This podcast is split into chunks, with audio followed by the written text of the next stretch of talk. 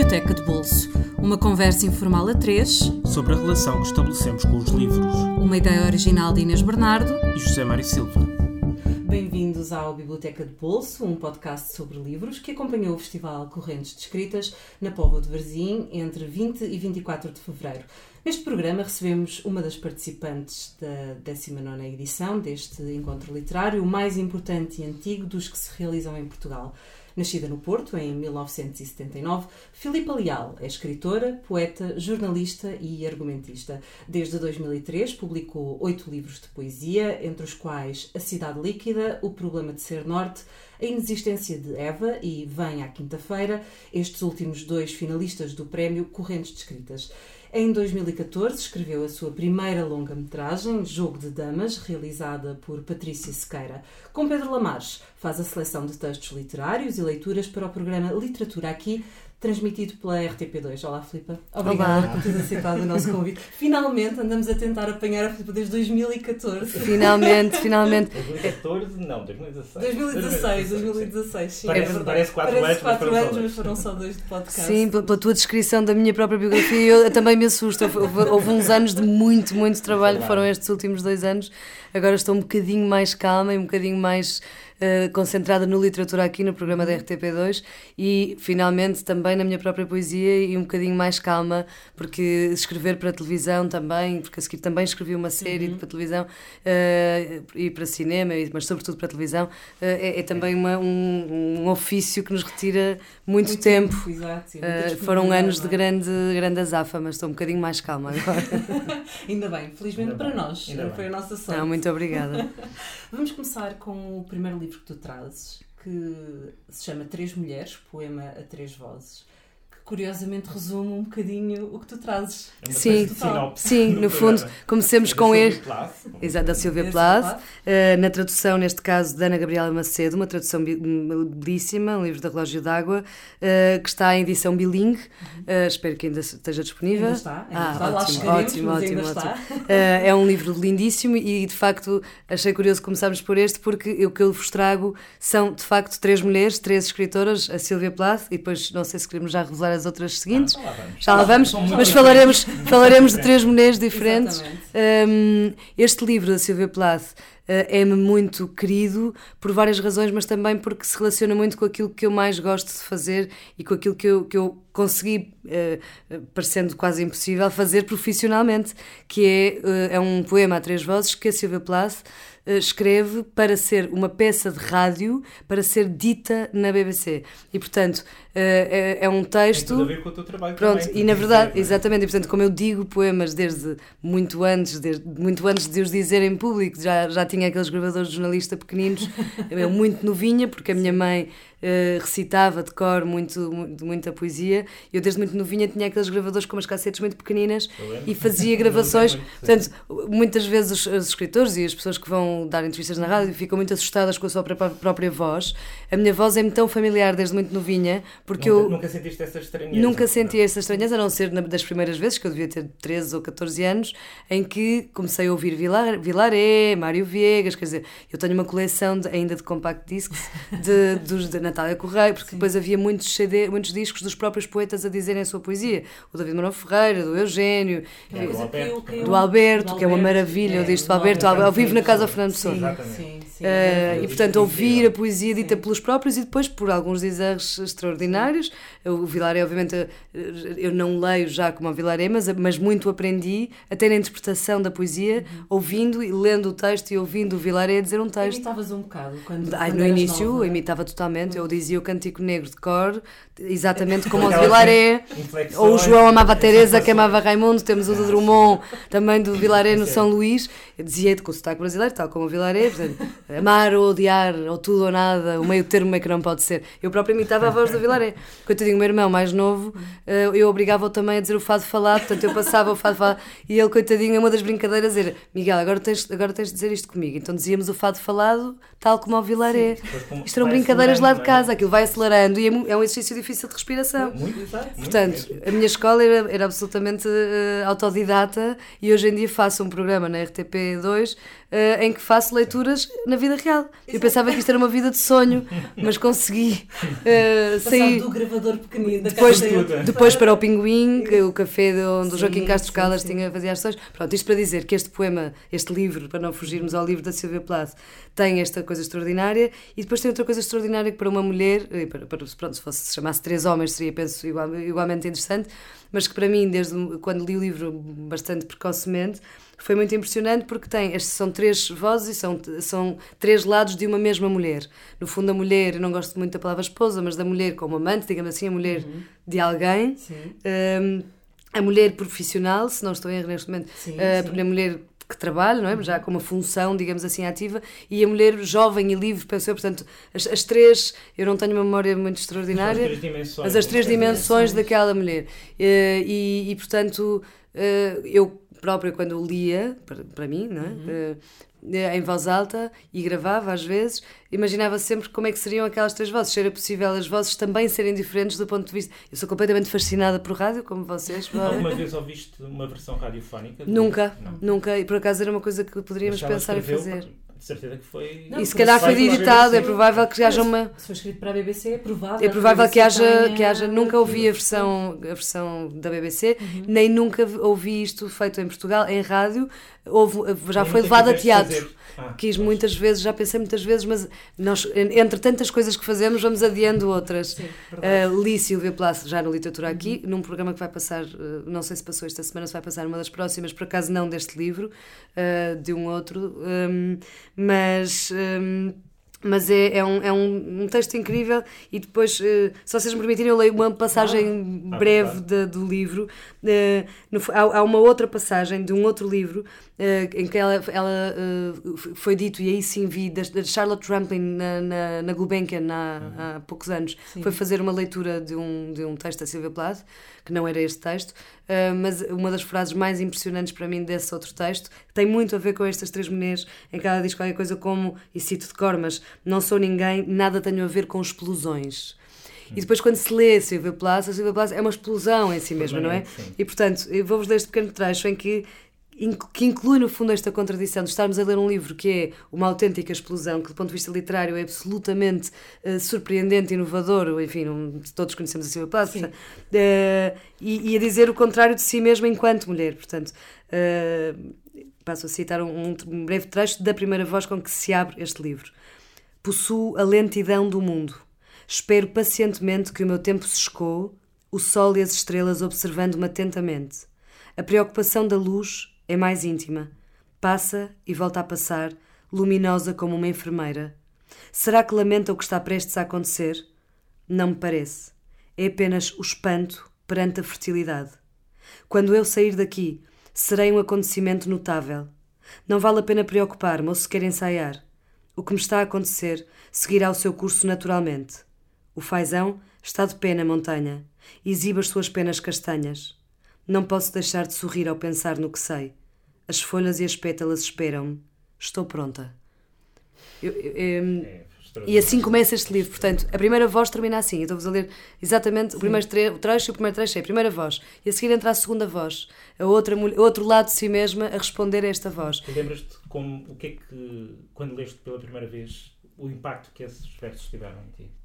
Foi, foi um impacto total, porque também tem a ver com a maternidade. Uhum. Uh, não sendo eu mãe, na época nem idade tinha para o ser, mas não tendo vindo a ser também ainda hoje, quando releio este livro, uh, penso muitas vezes que este espanto perante a fertilidade é também o espanto do escritor e que aquilo que mais se aproxima, talvez, uh, do escritor ou de quem ama, de quem ainda é hoje em dia capaz de amar, que também é um risco muito grande, tal como publicar ou expor-nos na vida, penso eu, destas duas maneiras, amando e escrevendo, nós escritores, e, e esta fertilidade esta ideia de maternidade, esta ideia de espera, de estarmos quase a conceber-nos a nós mesmos, eh, foi uma das coisas que mais me impressionou como escritora, ou que não era ainda, escritora Sim. to be, eh, na, na época, como leitora uh, absoluta. Um, Lembro-me que foi uma.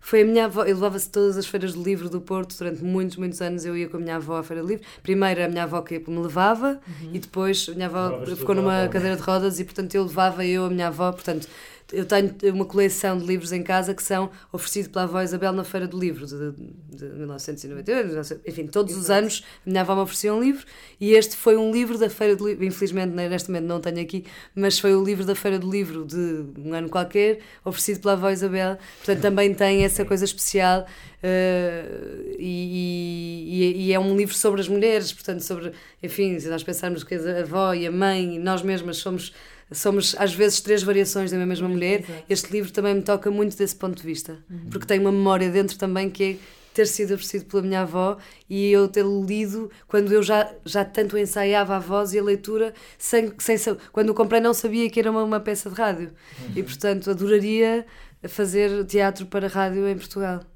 Acho que era uma coisa que se devia recuperar. Não sei Esperemos se. que tenhas um tempinho no meio das 500 ocupações nos próximos anos para fazer. Adoraria, para fazer adoraria, isto. adoraria. Vamos passar para o segundo livro, que, sem grande surpresa, Exatamente. é da Adélia Lopes. Um, o Maria Cristina Martins, poderiam, poderia ser outro, provavelmente.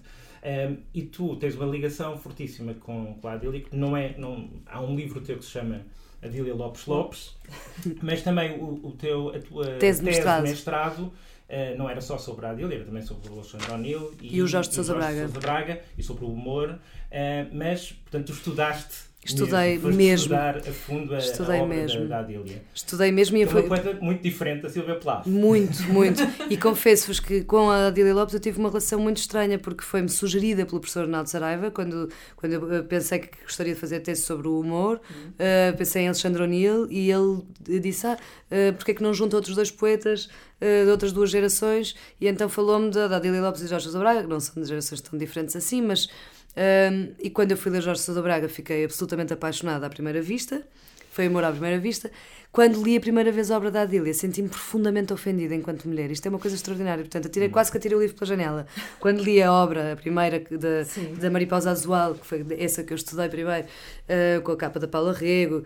Um, fiquei impressionadíssima com o horror e pensei, mas o que é que isto tem a ver com o cómico? Claro que depois, eu, só depois é que fui ler uh, a bibliografia passiva sobre o, sobre o cómico, uh, no, no, qual o humor se insere, a ironia, enfim, mas aquele género do humor, sobretudo sobre também a condição feminina, não é? A falta de um abraço faz de mim um palhaço quando, quando o poema está em vez da foda, incomoda, torna-se coisa de circo coisas destas, na altura não estava preparada para receber. Tiveste Pensei, a aprender a gostar. Sim, de... uh, depois reli, reli, reli, até ficar de tal maneira obcecada que depois escrevi um livro, no fundo, para a Adília Lopes, sobre uma, uma, um sujeito poético a tentar libertar-se da Adília Lopes que passou a ver em si, porque de facto depois colou-se-me à pele. Senti-me completamente contaminada, porque percebi que de facto a Adília Lopes, que é já uma construção de uma escritora que não se chama Adília Lopes, uhum. uh, a Adília Lopes de facto é uma forma muito talvez haja coisas que só podem ser que só possam ser ditas como ela as diz como a Adília Lopes uh, as escreve pela Adília Lopes. Pronto eu tentei fazer por Filipe Leal uh, dirigindo-me à Adília Lopes no Family Livro é uma grande carta à Adília Lopes dizendo-lhe mas porquê é que nunca aparece e não posso ir tomar um chá consigo e ajudar-me a resolver este problema nunca aconteceu. Nunca, nunca aconteceu. Nunca, via ah, mas via nunca, nunca mas nunca, nunca eu falei ela é que não me respondeu muito. Uh, houve uma sessão primeira vez eh, foi numa sessão na Casa Fernando Pessoa, uh, em que a Inês Pedrosa, muito simpaticamente, conhecendo a minha tese, conhecendo, não a tese, mas sabendo que eu era, enfim, tinha estudado a fundo da obra, uh, a Adília Lopes ia lá fazer uma sessão e ela perguntou-me se eu podia introduzir apenas a sessão. Portanto, no fundo, Sim. fazer um pouco uh, aquele início em que dizemos um pouco a biografia e algumas linhas sobre e eu, sobre a Adília Lopes. Eu fiquei com o pescoço preso durante dois dias quando percebi que ia conhecê-la, tal, porque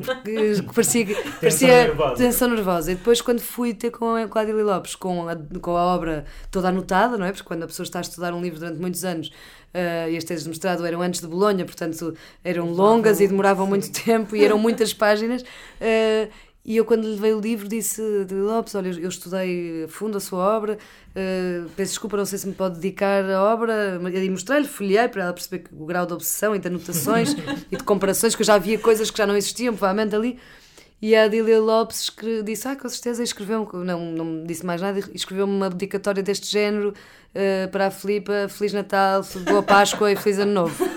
Uh, Dili Lopes. Portanto, para o caso de eu vir a chateá-la na, na, na festa seguinte, Ao mesmo tempo, ao mesmo isso é tempo, Lopes, é? ao mesmo tempo, eu não poderia esperar mais do que isso, Sim, não é? sim. E portanto fiz uma introdução, lembro-me, eh, porque tinha havido uma antologia organizada pelo Walter Ugumem nas Quase, que era Quem Quer Casar com a Poetisa. Sim, Eh, portanto, eu lembro-me que acabei a minha introdução com a Adília Lopes na mesa a dizer a quem tenha perguntado quem quer ca- casar com a poetisa, eu quero.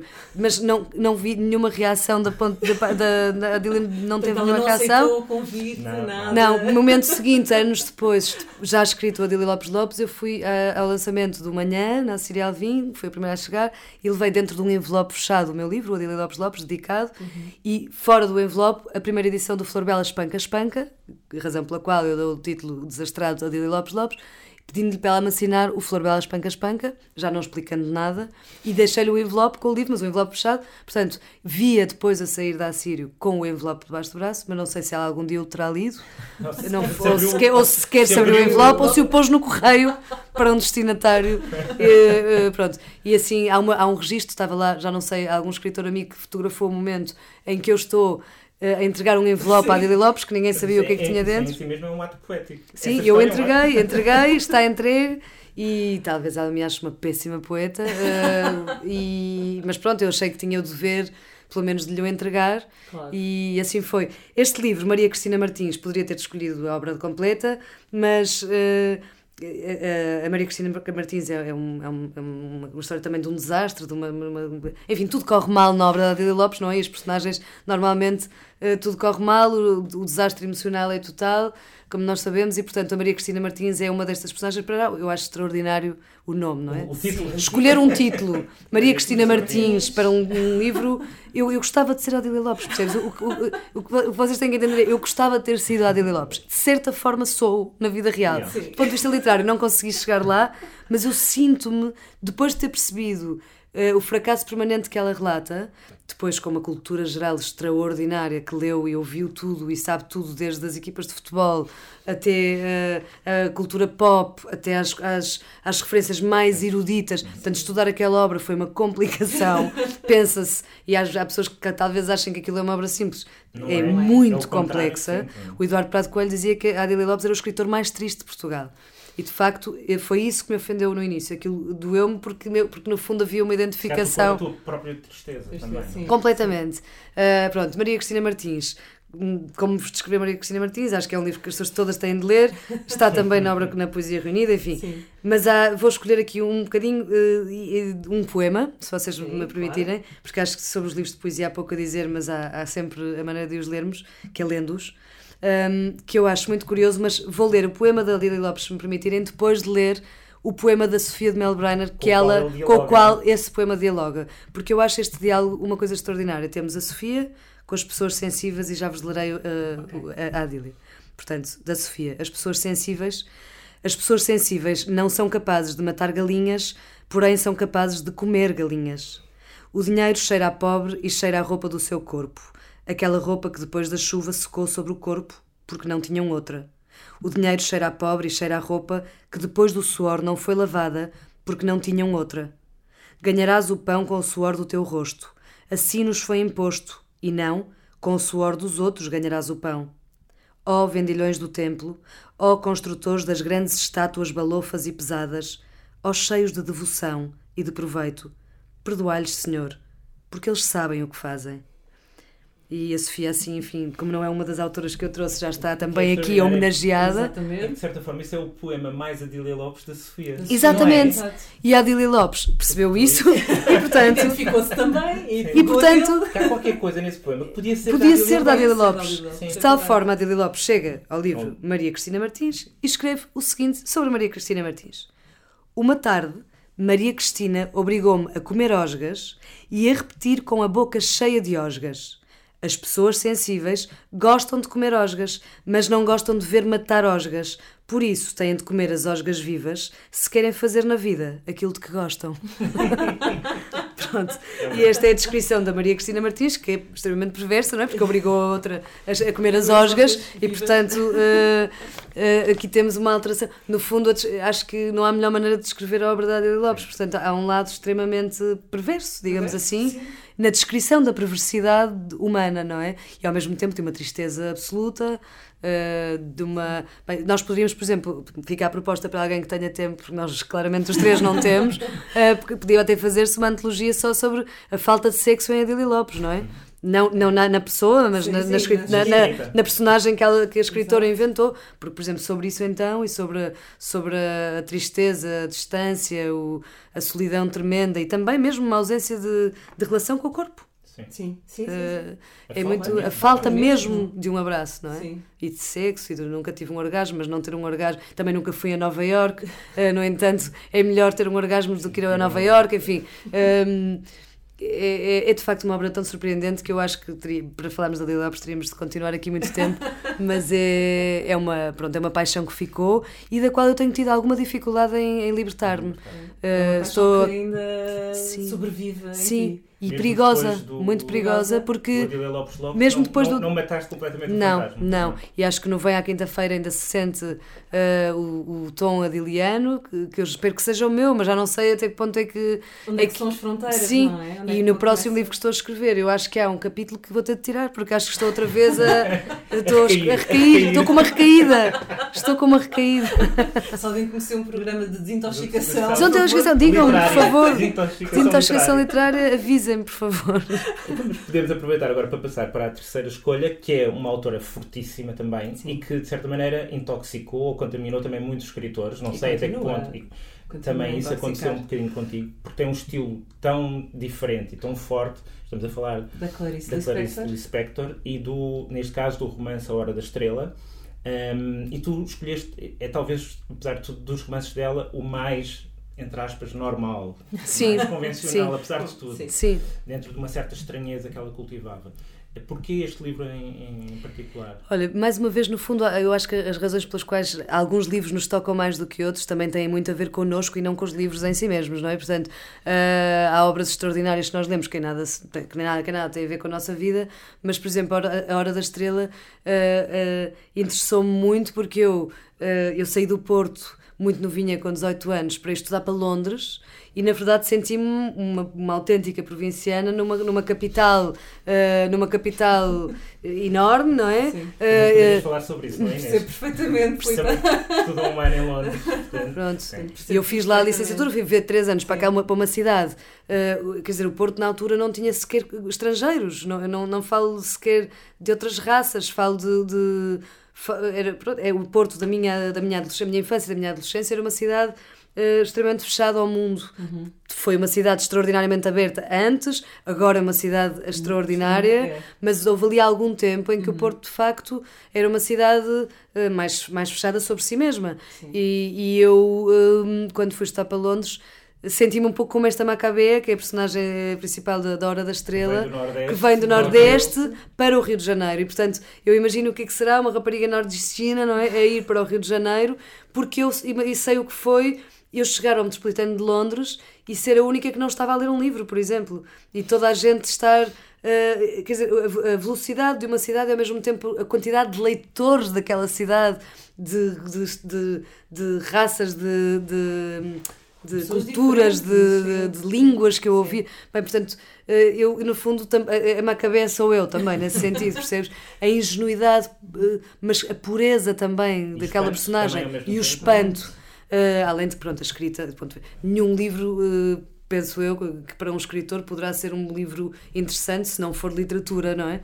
E portanto, claro que do ponto de vista da, da, da, escrita, a Clarice é uma surpresa imensa. Eu não me lembro se foi o primeiro livro da Clarice que eu li, A Hora da Estrela, não tenho a certeza, eh, porque depois, entretanto, li praticamente tudo, porque depois entrei, depois da, da obsessão adiliana, achei que ia fazer um doutoramento sobre Clarice Lispector. depois desisti porque percebi que já havia pá, 5 milhões de pessoas no mundo que tinham feito doutoramentos sobre Clarice Lispector e, e próprias pessoas na faculdade me disseram: olha, é, não vai acrescentar nada, quer dizer, até podia encontrar género, só um, um bocadinho género, as vírgulas de Clarice Lispector, aliás, porque há um livro que começa com uma vírgula, mas já quase tudo foi estudado sobre Clarice Lispector, portanto desisti. Uh, mas a Clarice, de facto, tornou-se também uma obsessão, penso eu, minha e de metade da humanidade. Uh, uh, mesmo enquanto portanto, figura, enquanto mulher, mesmo, mesmo enquanto quem, mulher. quem não a lê, uh, tem um certo fascínio sobre, sobre aquela, aquela figura, não Exatamente. é? A figura dela e também aquela dualidade, aquelas, voltamos ao primeiro livro também, Sim. que é as facetas da Ex mesma mulher. Exatamente. É? A mulher que escreve a coluna uh, dos conselhos. Exatamente, é de moda e de não sei o que, que é a mesma depois que vai ao fundo das questões existenciais com a mesma habilidade, não é? E ao mesmo tempo era a mulher do, do, Do diplomata, exatamente, do diplomata, sim. quer dizer, Fazia viagens mãe, intermináveis. filhos, muito obsessivamente Sim, sim. também, não é? É também uma figura que reúne todas essas facetas e que mostra que é possível uh, Ser-se todo- tudo. Tudo, exatamente. E, sim. e para uma mulher é muito interessante ver isto, não é? Porque, não é? pronto, eh, obviamente o mundo mudou, mas, quer dizer, no tempo de Clarice Lispector, ser eh, a mulher, a mãe, estas três mulheres de que a Silvia Plath fala, não é? Porque deve ter havido tempos em que para uma escritora seria muito complicado ter de tratar de tudo e também da sua própria escrita. E a obra dela é, é- é infinita, é imensa.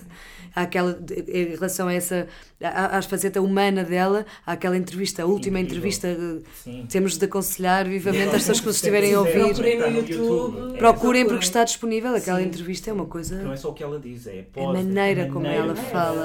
Ela é um ser visitado, não é? Habitado pelos deuses. dela. É isso, é, é, Há qualquer coisa ela ali. tem presença É- avassaladora. um carisma que mesmo quando ela está calada, tu sentes-te completamente atraído pela figura dela. Completamente, não é? É, completamente. magnética. Completamente. É magnética. Eu acho que ela devia ser sábia mesmo, naquele tempo, eh, daque- na- daquela forma ancestral, Sim, sim. quase vidente, sábia, não sei, já não sei quem é que dizia que a arte adivinha. E eu acho que a Clarice Lispector, eh, talvez mais a Clarice e a Silvia Plath, nestas três, porque a Adília no fundo é uma construção, a Adília Sim, Lopes, mas a Silvia Plath e a Clarice Lispector parecem-me sábias nesse sentido, não é? Uhum. Eh, não sei, parecem realmente escritoras que a mim me, me atormentam sempre que as releio e releio muitas vezes, porque ainda há pouco tempo estive na Gulbenkian também a fazer um recital só sobre Clarice Lispector e deram-me meia hora para eu escolher o que quisesse da obra de Clarice. Eu estive também com esses textos sobre, por exemplo, moda e isso, mas depois acabei por não, não selecionar desses. Eh, li algumas coisas da Descoberta do Mundo, li um bocadinho da, da Paixão Segundo GH, enfim, fiz Os um corte. Não, é porque ela de facto tudo o que escrevia era uma, eh, uma coisa, podemos. Curiosamente, também há um conto com uma galinha que é. Que é Lembra-me, eu já. É um conto em que uma galinha vai para, cima do, do armário e é tudo feito em Do função ponto de vista da do galinha. ponto de vista da galinha.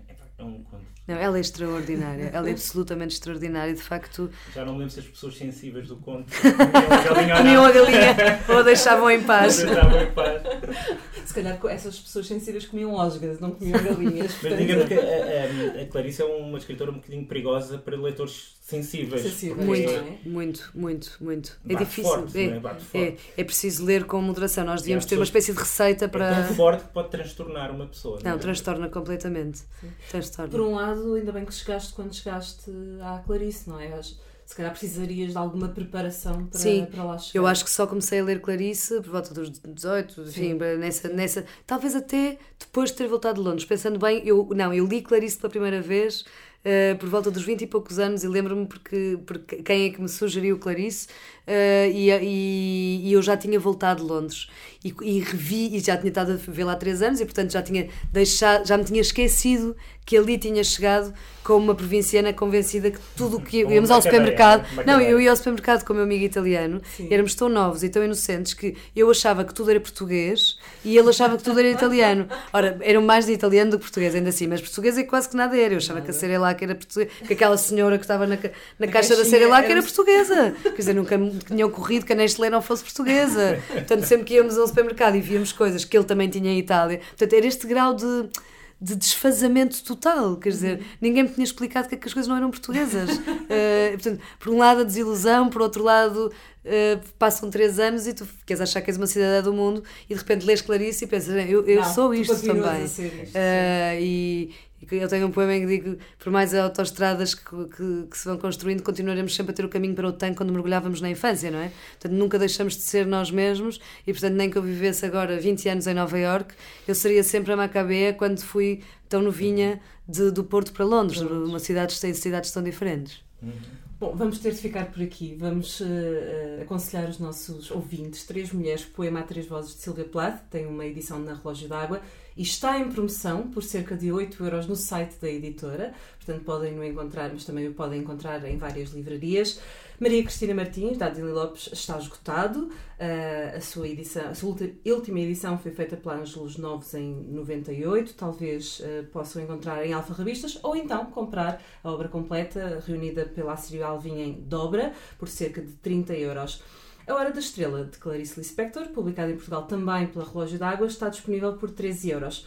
Para a semana nós regressamos com mais programas gravados na, no Correntes de Escritas da Povo de Varzim. Até lá sigam-nos nas nossas redes sociais, em facebook.com.br Biblioteca de Bolso e ouçam-nos através do SoundCloud, do iTunes ou qualquer aplicação que, ouçam, que usem para ouvir podcasts. Filipa, muitíssimo obrigada por teres vindo. Obrigada eu. E para quem nos ouve, até para a semana com um novo convidado. Até para a semana.